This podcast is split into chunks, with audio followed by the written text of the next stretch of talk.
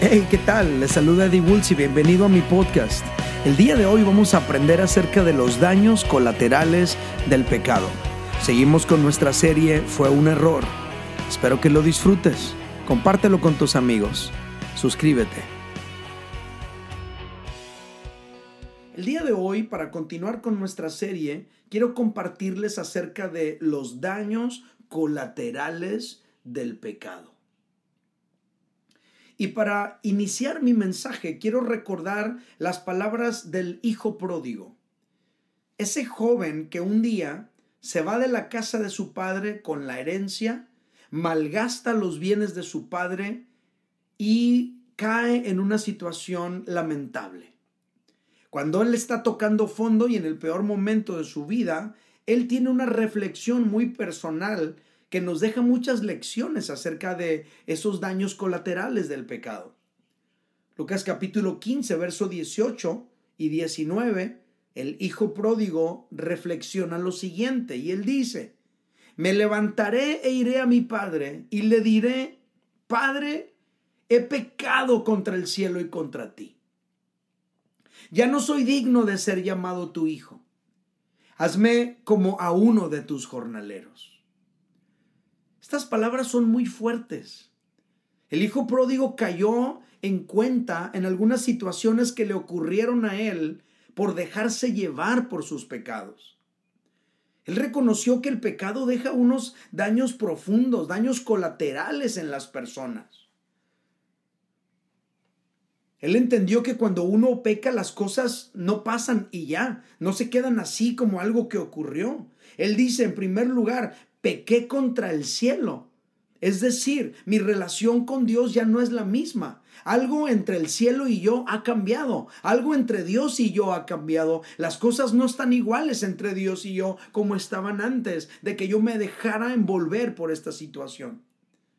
Lo segundo que dice es, pequé contra ti. Es decir, mi relación con los que me rodean ya no es la misma. Algo pasó entre mi padre y yo. Algo pasó entre la gente que me rodea y yo. Ya no están las cosas igual que antes. Ya no se siente igual el ambiente en casa. Ya no se sienten igual la, la situación entre mi esposa y yo. He pecado contra el cielo y contra ti. Lo tercero que dice el joven es, ya no soy digno. Es decir, yo ya no soy el mismo. Algo ocurrió adentro de mí, algo ocurrió acá en mi vida, que yo ya no soy el mismo, no me siento igual, no pienso igual. Las cosas dentro de mi mente y dentro de mi corazón no se mantienen como estaban antes. Y por último, él dice, ya no soy digno de ser llamado tu hijo. En otras palabras, perdí mi dignidad. Ya no estoy en la misma posición que yo tenía. He perdido mi autoridad. Entonces el pecado tiene un efecto espiritual en las personas. Tiene un efecto personal y tiene un efecto social. Ahora, como nada de esto está en la mente del pecador cuando se deja llevar por ese momento de placer, por esa inercia de las cosas, por eso son daños colaterales que deja el pecado. Generalmente el pecador no está pensando en todo lo que se le va a venir, él solamente se está dejando llevar por el momento. El mundo quiere hacernos creer, ya lo hiciste, ya ni modo. Ya lo hiciste, ya pasó, la próxima vez lo harás mejor. No te tortures, no te lamentes, no te laceres, no pasa nada. Y uno puede comprender esa postura porque tampoco se trata de hacer sentir peor a la persona que ha caído en pecado, pero no es correcto minimizar los daños colaterales del pecado haciéndole creer a las personas que no pasa nada cuando pecas. Porque según lo que el hijo pródigo está reflexionando, sí pasa. Y pasa mucho. Estas palabras tan sencillas del Hijo Pródigo nos dejan ver que el pecado afecta demasiado a las personas y afecta en todas direcciones. Afecta hacia arriba tu relación con Dios, afecta hacia adentro tu relación contigo mismo, tu mentalidad, tu criterio, tu sanidad interior y también afecta a tu alrededor, tu relación con la gente que te rodea. De todo esto aprendemos lo siguiente. El pecado deja horribles daños colaterales. Lo voy a repetir. El pecado deja horribles daños colaterales. ¿Cuáles son esos daños colaterales? Número uno, esclavitud espiritual. La semana pasada mencionamos que en una etapa inicial el pecado es un asunto de la voluntad. Por eso el pecado no es un error ni una enfermedad. Cada uno de nosotros al pecar pecamos porque escogemos pecar deliberadamente sabiendo lo que estamos haciendo. Pero en la práctica constante del pecado hay un momento en que el pecado deja de ser un acto de la voluntad para convertirse en un estado de esclavitud. En la práctica del pecado llega el momento donde el pecador se vuelve esclavo de sus propios pecados y ya no puede parar aunque quiera. Ahí es cuando el pecador se vuelve adicto a su propio pecado.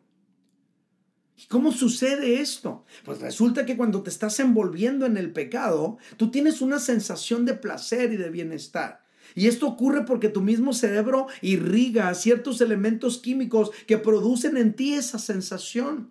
Y cuando te mantienes en esa práctica, el cuerpo se vuelve dependiente de esas sustancias y después el mismo cuerpo te pide aquello hasta que toma por completo el control de tu vida, de tu voluntad. En esos momentos el pecador ya no hace lo que quiere, más bien se encuentra haciendo lo que no quiere. Y es horrible porque vive entre la necesidad de pecar y la culpa por hacerlo. Esto es fuerte, pero es real. Jesús lo dijo de esta manera, Juan 8:34. Jesús dijo, ciertamente les aseguro que todo el que peca es esclavo del pecado. Todo el que peca es esclavo del pecado. Precisamente por eso tú y yo no debemos jugar con el pecado porque corremos el riesgo de quedar esclavizados a él. Hay jóvenes que les, les hace muy fácil probar marihuana por primera vez, se les hace muy fácil acostarse con su novio, con su novia por primera vez, se les hace muy sencillo envolverse en ciertas prácticas, en ciertas situaciones, sin pensar que pueden quedar esclavos a eso. Efesios capítulo 2 versículos 1 y 2, el apóstol Pablo dice, en otro tiempo ustedes estaban muertos en sus transgresiones y pecados, en los cuales andaban conforme a los poderes de este mundo Dice el apóstol Pablo, se conducían según el que gobierna las tinieblas, según el espíritu que ahora ejerce su poder en los que viven en desobediencia. ¿Qué es lo que está diciendo el apóstol Pablo? El apóstol Pablo está diciendo que el pecador no vive como quiere. No es cierto eso de que no, pues yo puedo hacer lo que yo quiera. Al contrario, el pecador vive como le dicta vivir eso que lo controla. El pecador vive bajo esclavitud. En otro fragmento de la escritura, el mismo apóstol Pablo lo expresa de esta manera. Romanos capítulo, capítulo 6, verso 16 dice, ¿acaso no saben ustedes que cuando se entregan a alguien para obedecerlo, son esclavos de aquel a quien obedecen? Y dice el apóstol Pablo, claro que lo son, ya sea del pecado que lleva a la muerte o de la obediencia que lleva a la justicia me llama mucho la atención la explicación del apóstol Pablo, porque dice cuando se entregan a alguien para obedecerlo. El apóstol Pablo aquí está personificando el pecado, como dándonos a entender que detrás de esa práctica, detrás de ese acto, hay algo, una personalidad que llega el momento que controla a la, a la, a la, a la persona que se deja llevar por aquello. Esta es la explicación del por qué sabiendo el pecador que no es correcto lo que hace, lo sigue haciendo. Esta es la explicación del por qué, sabiendo el pecador que causa dolor a sus seres más amados, aún así se mantiene viviendo aquella práctica sin poder dejar de, hacer, de hacerlo. Es la esclavitud espiritual. Pero estas son las buenas noticias. Tú y yo podemos ser libres. Tú y yo podemos ser libres. ¿Cuáles son los daños colaterales del pecado? Número uno, esclavitud espiritual. Número dos, cadena generacional. El pecado no solo nos esclaviza durante nuestra vida, el pecado también afecta a nuestros hijos, a nuestros nietos y a nuestros bisnietos después de nosotros. Porque el pecado produce una cadena generacional que persigue a nuestros descendientes. Generalmente no se está pensando en eso cuando una persona se deja llevar por el adulterio. Generalmente no se está pensando en eso cuando una persona empieza a usar drogas o alcohol por la primera vez. Pero esto es lo que dice la Biblia. Éxodo capítulo 20, verso 5 dice, yo soy Jehová tu Dios fuerte, celoso, que visito la maldad de los padres sobre los hijos hasta la tercera y cuarta generación de los que me aborrecen. ¿Qué es lo que está diciendo la Biblia aquí? Aquí dice que la maldad y el pecado no se quedan con nosotros. Aquí lo que dice es que la maldad y el pecado no mueren cuando nosotros morimos, sino que se quedan ahí instalado como un huésped espiritual en nuestra línea generacional y persigue a nuestros hijos y nuestros nietos. Así que cuando tú y yo decidimos abrirle la puerta al pecado, tú y estamos generando una herencia espiritual de pecado a nuestras generaciones. Por esa razón, todo ser humano desde que nace ya nace bajo condenación y ya nace con la inclinación a pecar. A un niño no tienes que enseñarle a mentir, él tiende a mentir por él solo cuando lo tiene que hacer. A un niño no tienes que enseñarle a pelear, él tiende a pelear él solo cuando lo tiene que hacer. Es lo que se conoce en teología como el pecado original. Pero luego, en la medida en que tú y yo vamos avanzando en la vida y vamos escogiendo pecar, esa misma naturaleza pecaminosa se va fortaleciendo y se va acentuando en nosotros, fortaleciendo la cadena espiritual de pecado. Ahora, hablando de cadenas generacionales, lo más seguro es que los hijos en algún momento van a enfrentar las mismas batallas que los padres enfrentaron, las mismas batallas con las que los padres han luchado. Posiblemente tú que me escuchas, tú y yo, hemos enfrentado ya hasta cierto punto las mismas luchas y las mismas tentaciones que nuestros padres y abuelos, y a lo mejor hasta hemos caído en ello. A lo mejor estamos repitiendo sus mismos errores, sus mismos pecados. A lo mejor estamos viviendo de la misma manera que ellos. Porque cuando le abrimos la puerta al pecado, le abrimos la puerta a un huésped espiritual que se instala en nuestra línea generacional y afecta a nuestros hijos, nuestros nietos, nuestros bisnietos, gente que todavía ni ha nacido. Esta es la explicación del por qué el abuelo fue alcohólico o adúltero y el padre también lo es y el hijo también lo es. Es una cadena generacional que en algún momento se activó. Y aunque el abuelo ha muerto, ese huésped espiritual en la línea generacional sigue vivo, dominando la vida de los descendientes de aquel hombre o de aquella mujer. Pero la buena noticia es que se puede romper la cadena. Se puede romper la cadena. ¿Cuáles son los daños colaterales del pecado? Número uno, esclavitud espiritual. Número dos, cadena generacional. Y número tres, muerte espiritual. La palabra muerte significa separación. Tú y yo morimos cuando el alma y el cuerpo se separan. Cuando Dios le dijo al hombre, no comas de ese árbol ni lo toques, porque ciertamente morirás, le estaba hablando de una separación que iba a ocurrir entre el hombre y Dios. El pecado nos separa de Dios. Por eso el pecado trae consigo muerte espiritual, porque la separación de Dios es muerte espiritual. Por eso dijo el apóstol Pablo cuando lo leímos hace un momento, en otro tiempo ustedes estaban muertos en vuestros delitos y pecados. ¿Por qué? Porque estábamos separados de Dios. Al vivir separados de Dios estamos muertos en nuestros delitos y pecados. Lo voy a leer directamente de la escritura. Romanos 6, 23 dice, porque la paga del pecado es muerte. Este versículo, hemos, este versículo lo hemos venido leyendo durante toda esta serie, porque la paga del pecado es muerte, pero la dádiva de Dios es vida eterna en Cristo Jesús, Señor nuestro. Efesios 2.1.